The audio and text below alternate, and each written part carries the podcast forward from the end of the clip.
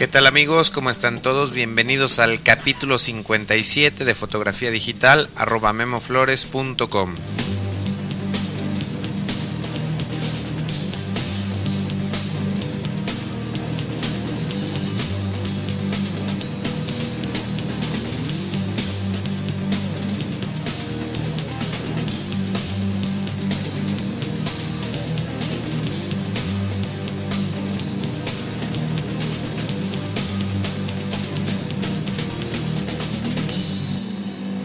¿Qué tal amigos? ¿Cómo están todos?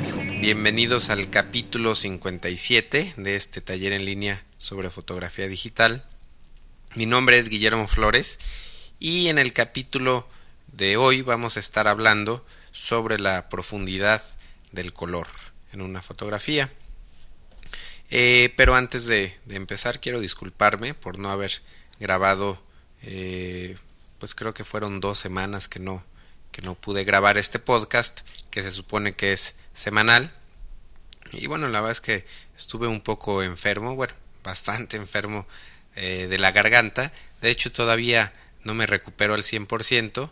Eh, por ahí si, si me escuchan toser, bueno, eh, pues todavía es parte de la enfermedad, ¿no? Entonces ya me siento un poquito mejor y bueno, pues decidí que ya había sido mucho tiempo sin, sin estos podcasts. Entonces, eh, pues bueno, la, la, elección del tema eh, del día de hoy surgió por recomendación de Iván. Iván es un usuario de los foros de discusión que abrió un tema con la incógnita eh, de los 8 o los 16 bits.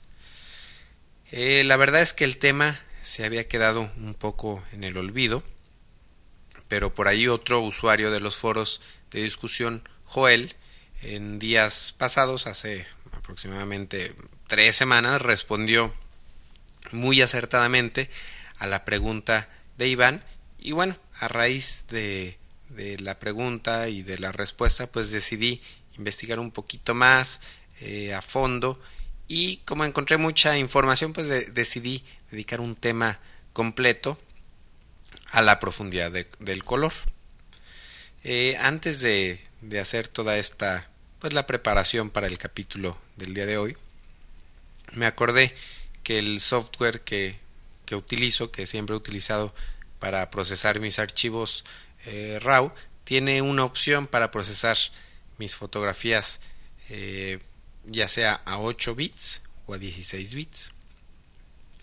me acuerdo también, hace bastante tiempo, hace aproximadamente unos 4 o 5 años, eh, tal vez 6 años, eh, cuando recién empezaba a trabajar con, con archivos RAW, eh, probé procesando un archivo a 8 bits y lo comparé con la misma foto procesada a 16 bits. En aquel entonces, la verdad es que no noté gran diferencia aparente y lo único que noté que cambiaba eh, era el peso de mi archivo. El, un archivo simplemente se duplicaba su tamaño y la verdad es que comparaba y pues no, no encontraba una diferencia que justificara el peso de, mi archivo. Por ejemplo, un archivo, si lo trabajaba a 8 bits, eh, pesaba 18 megas y si lo procesaba a 16 bits, eh, pesaba 36 megabytes mi archivo, es decir, el, doble. Entonces, bueno, pues como no vi ninguna diferencia clara entre los dos tipos de archivo y al ser un poco más difícil de manejar, de archivar, de procesar un archivo de 16 bits, pues decidí olvidarlo y trabajar siempre en 8 bits. Eh, afortunadamente, a raíz de, este tema que surgió ahí en los foros, pues comencé a hacer pruebas otra vez eh, para responder la pregunta de Iván y descubrí, eh, ahora sí pude ver la, diferencia que existe entre estos dos tipos de archivo, ¿no? Entre trabajar un, una fotografía en 8 bits o trabajarla en 16 bits. Eh, la prueba que realicé fue muy sencilla y pueden ver los ejemplos ahí en los foros de discusión. o también, mejor aún, les recomiendo todavía más, les voy a platicar el proceso, el procedimiento que, que utilicé para comparar un archivo RAW que tomen ustedes mismos y bueno, que puedan apreciar la diferencia. Lo primero que necesitaremos es tomar algunas fotografías, de preferencia en modo RAW, modo de archivo RAW. Y eh, pues si no, nuestra cámara nos permite grabar eh, también una copia de esa misma foto en, formato JPG, bueno, pues vamos a, a, utilizar esta opción. Si nuestra cámara eh, no tiene esa función, vamos entonces a utilizar un tripié para tomar una fotografía en formato RAW y vamos a cambiar los valores de, nuestra cámara a formato JPG y vamos a tomar exactamente la misma foto con como modo de archivo RAW. Y bueno, eh, las diferencias eh, de trabajar con una fotografía en pues en diferentes profundidades de color eh, son más notorias o se aprecian más fácilmente cuando trabajamos con una imagen de un degradado. Muchas veces un cielo azul, un cielo despejado, nos puede presentar un degradado bastante interesante, sobre todo si tomamos eh, la fotografía con un lente gran angular e incluimos al sol en nuestra fotografía. La idea es obtener eh, una foto en donde tengamos un degradado de desde el blanco al 100% en donde va a estar nuestro sol y alrededor del sol y vamos a tratar de, de buscar un azul más fuerte, más intenso y oscuro eh, pues bueno hasta donde nuestro lente nos permita captar eh, pongamos del lado izquierdo colocamos al sol y del lado derecho vamos a tratar que haya un cielo muy despejado para tener un rango de degradados. Entonces, eh, bueno, si las condiciones atmosféricas no les permiten tomar una fotografía eh, de este tipo, si el cielo está nublado, si el cielo no se presta eh, para, para lograr un degradado, bueno, pues basta con buscar un, un encuadre, algún lugar en donde podamos conseguir un degradado de colores. Eh, ya que tengamos nuestras fotografías, vamos a descargar las imágenes a nuestra computadora y vamos a escoger una foto. Vamos a escoger eh, una foto con la que vayamos a trabajar.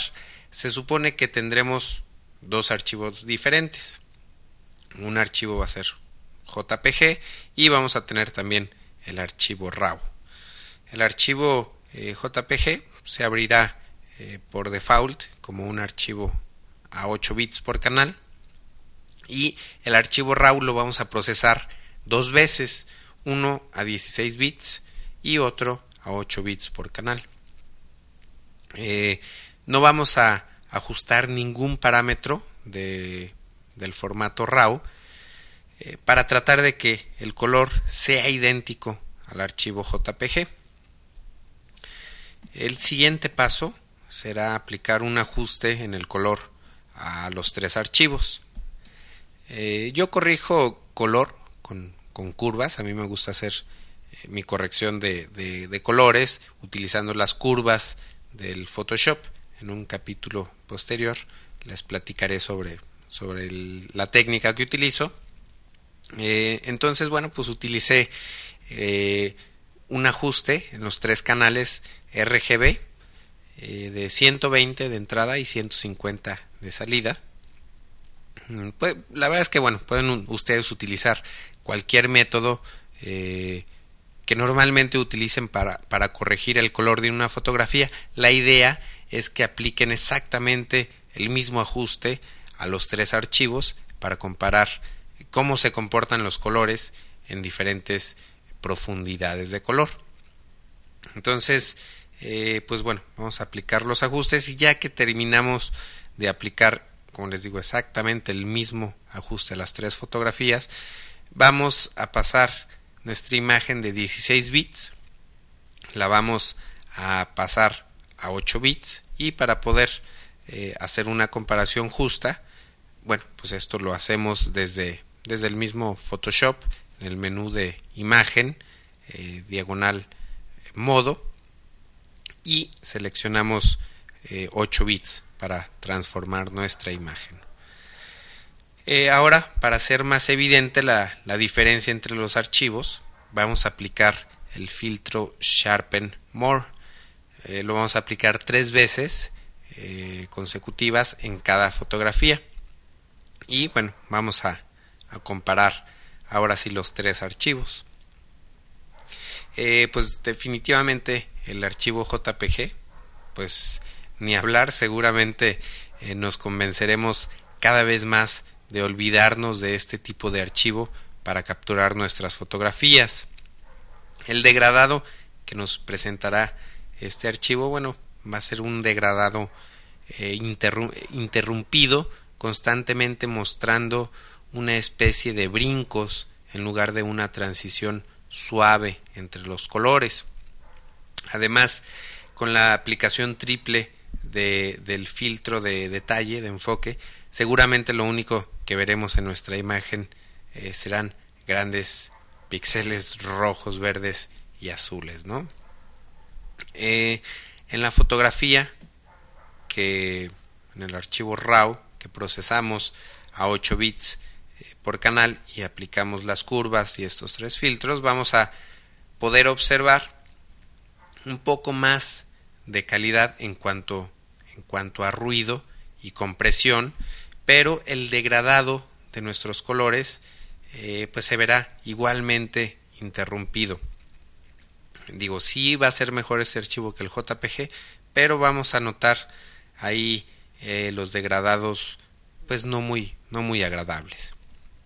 Y finalmente, en la fotografía que fue procesada a 16 bits por canal, pues bueno, en esta imagen podremos apreciar mucho menos ruido, además de que el, degradado se verá mucho más eh, natural. Eh, aparte de hacer las pruebas con los degradados eh, del cielo, hice algunas pruebas también con archivos RAW que ya tenía, en donde había fotografiado a modelos con vestidos de novias, los vestidos blancos sobre fondos blancos. Me di cuenta que al procesar los archivos a 16 bits podía rescatar mucho más información y detalle de mis fotografías cuando les tenía que hacer algún ajuste o aplicar algún filtro eh, dentro de Photoshop.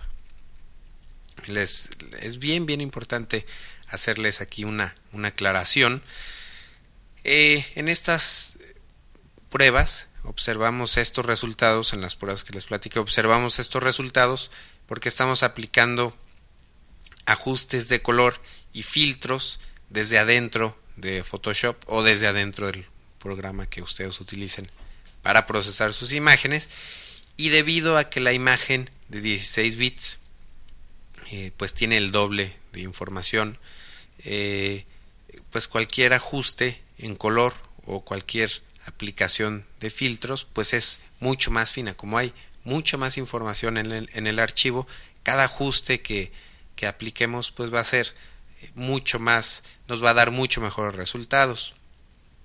Si tienen un archivo RAW al cual no piensan aplicar absolutamente ningún filtro y un archivo eh, RAW al que no le van a hacer ninguna corrección de color fuera del Adobe Camera RAW o el software que utilicen para, para procesar estos archivos, no es necesario, no encontrarán ningún beneficio de procesar su imagen a 16 bits.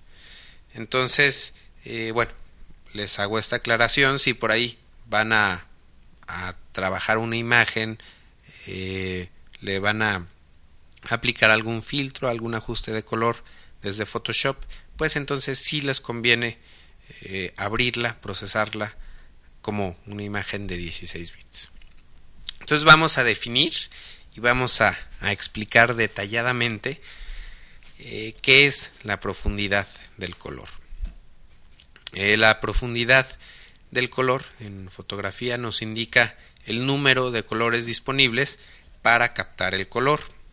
Si tuviéramos una imagen de un bit por píxel, estaríamos hablando de que solamente tendríamos dos colores disponibles para representar, para dibujar una imagen. Y por ejemplo, estos dos colores eh, podrían ser negro, negro totalmente, y blanco. No tendríamos grises, no, tendríamos un rango, eh, un degradado de, de blanco a negro, sino solamente dos colores, blanco total y blanco total. En cambio, si hablamos de una imagen de 8 bits por píxel, significa que tendremos 256 tonalidades disponibles para trabajar con un color específico.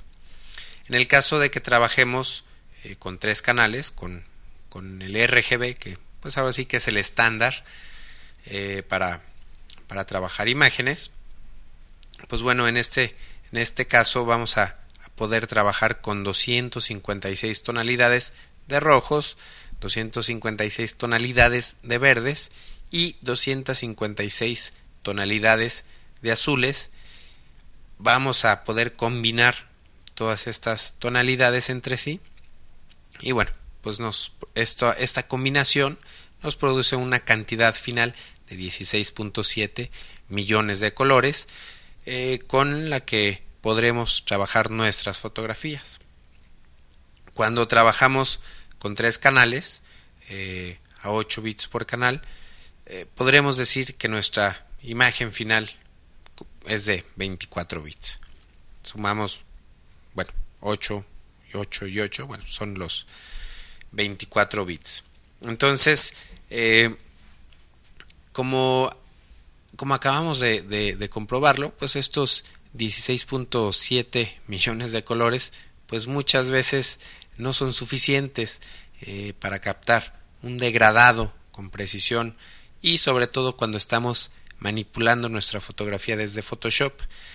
Eh, bueno, pues aplicamos por ahí ajustes y bueno, ya no son suficientes eh, todos estos millones de colores. Entonces, si trabajamos nuestra imagen una imagen a 12 bits por píxel, pues tendremos 4096 tonalidades de colores en cada canal, les repito, rojo, verde y azul, y cuando trabajamos eh, con una cámara eh, capaz de capturar ah, imágenes a, 14 bits por canal, estamos hablando de 16.384 colores por cada canal.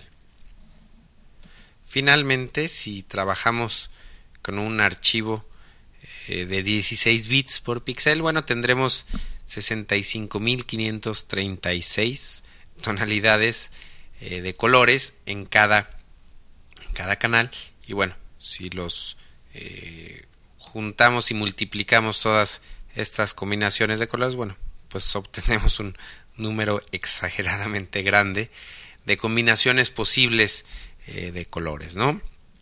Entonces, eh, pues bueno, veamos qué tienen que ver eh, todos estos números, todos estos millones, billones, trillones de colores en nuestra, en nuestra vida diaria y pues cómo, cómo manejarlos como fotógrafos, ¿no? Entonces, la mayoría de las cámaras reflex digitales tienen un sensor capaz de captar imágenes, fotografías a 12 bits por canal. Lamentablemente el formato JPG solamente soporta imágenes a 8 bits por canal, así que si tomamos nuestras fotos con, con este tipo de archivo JPG, pues nuestra cámara descartará la información adicional de color que tiene nuestra fotografía y grabará en el archivo JPG solamente 8 bits de color por cada canal.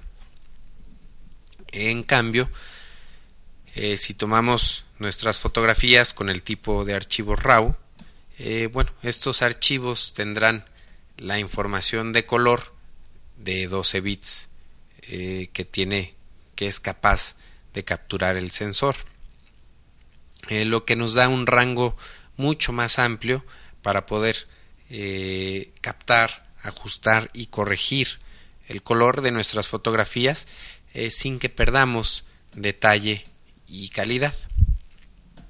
Cuando, cuando estamos revelando o cuando estamos procesando nuestros archivos RAW, estamos trabajando con archivos de 12 bits por canal y si decidimos procesar esas imágenes a 8 bits, eh, desecharemos la información extra de color que contiene nuestro archivo.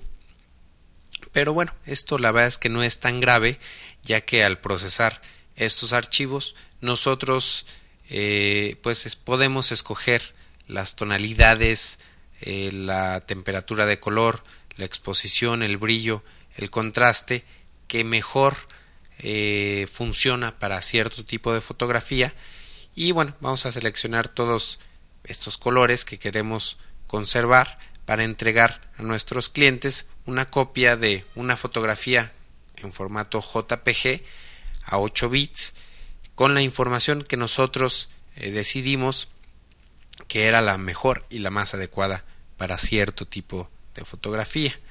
Si bien un archivo de 16 bits por canal nos permite un mayor control en los ajustes de color, pues la verdad es que podremos encontrar bastantes problemas de incompatibilidad con los archivos si empezamos a entregar fotografías a 16 bits a nuestros clientes. Entonces, bueno, yo en lo personal me gusta entregar archivos JPG para que todo el mundo eh, en prácticamente cualquier computadora pues pueda leer estos archivos fácilmente.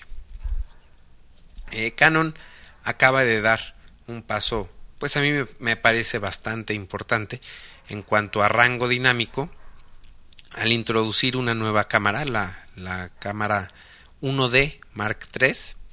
Esta cámara, aunque tiene la misma resolución que tiene la cámara Rebel XTI, eh, son 10.2 megapíxeles me parece, la cámara nueva que acaba de salir es capaz de capturar archivos RAW a 14 bits por canal. Entonces, bueno, esto nos da mucho más rango dinámico y mucho más detalle en los, en los colores.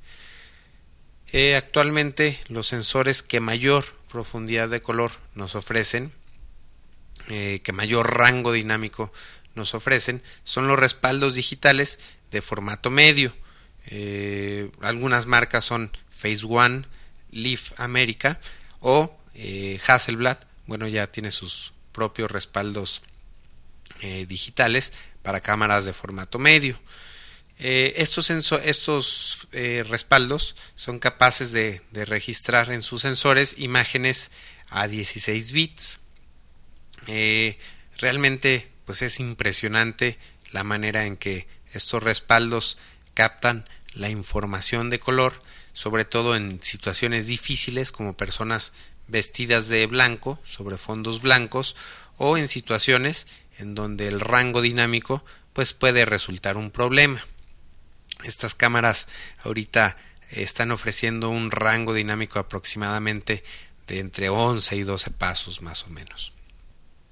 Y bueno, para terminar con el capítulo del día de hoy, les quiero decir una vez más, este creo que han sido muy pocos los capítulos en donde no lo he dicho, eh, olvídense de tomar fotografías en formato JPG.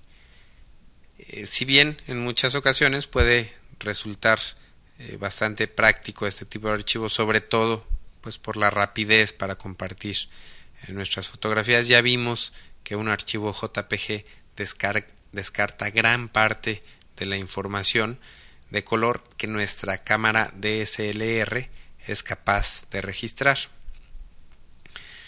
Eh, cuando quieran aplicar ajustes de color, cuando quieran aplicar filtros de Photoshop, eh, siempre es mejor hacerlo con una imagen, con un archivo RAW procesado a 16 bits.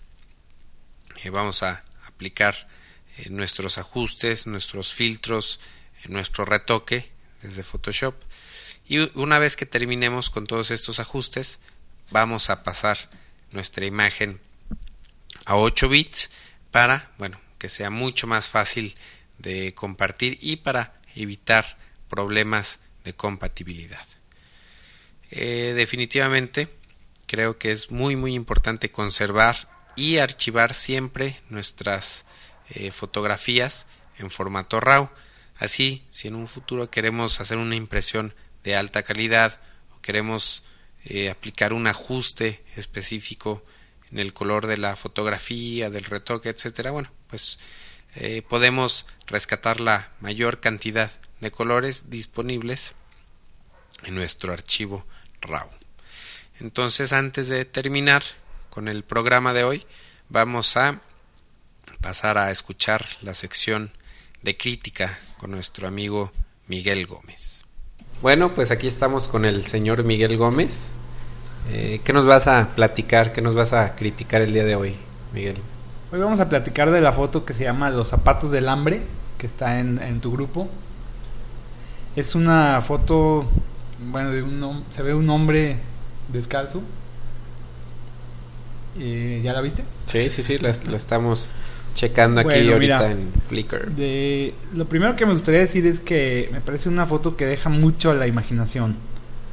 No sabes si en qué momento la tomó, si, si le avisó a la persona que, que le iba a tomar la, la foto o si, o si lo agarró por sorpresa. Hay que, hay que describir un poquito para las personas que, que no, no nos están eh, viendo que no tienen una computadora en este momento a la mano, hay que describirla un poquito. En la imagen se ve unos pies y, se ven las piernas de la persona y el pantalón de lo que aparenta ser un, un pordiosero, ¿no?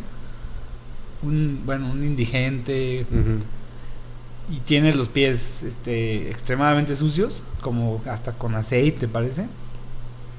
Y, el, título es Los zapatos del hambre.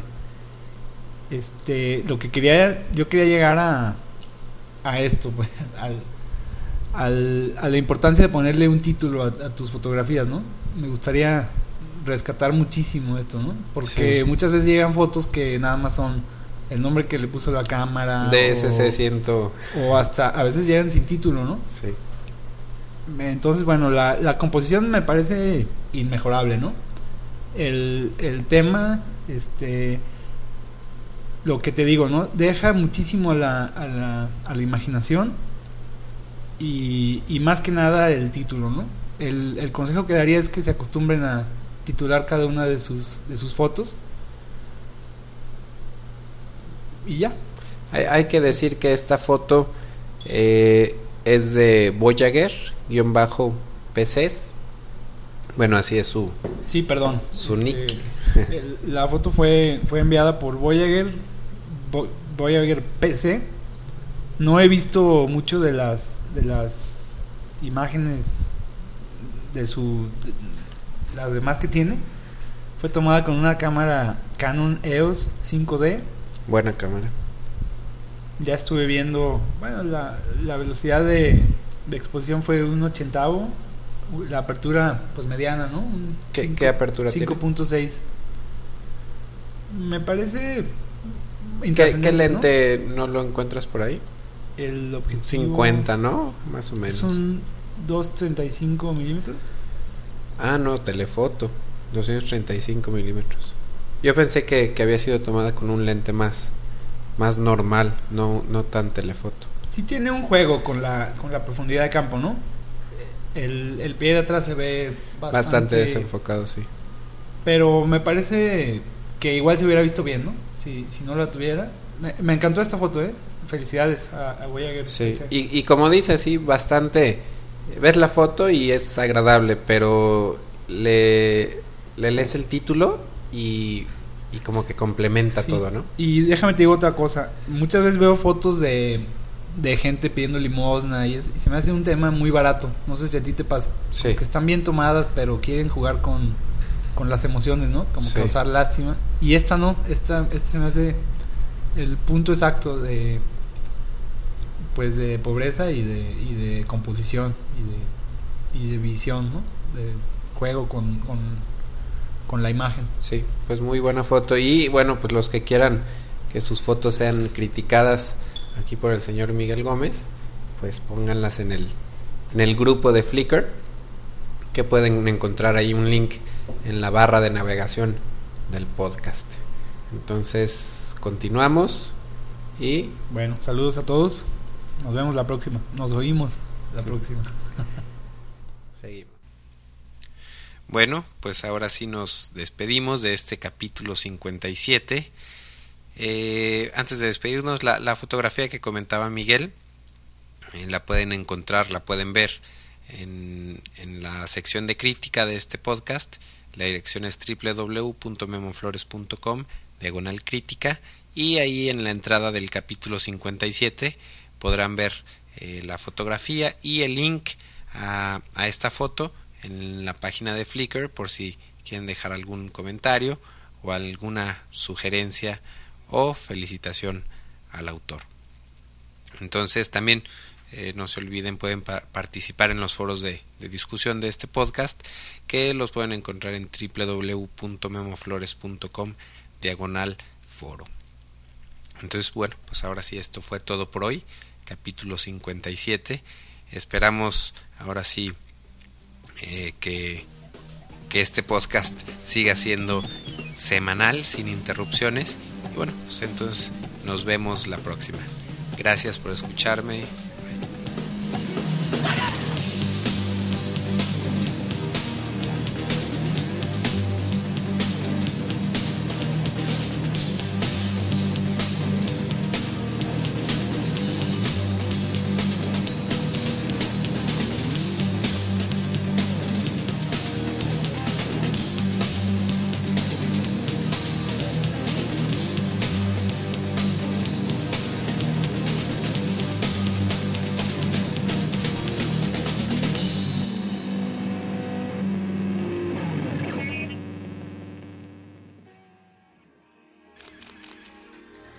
photocastnetwork.com, your photography resource in the potosphere. photocastnetwork.com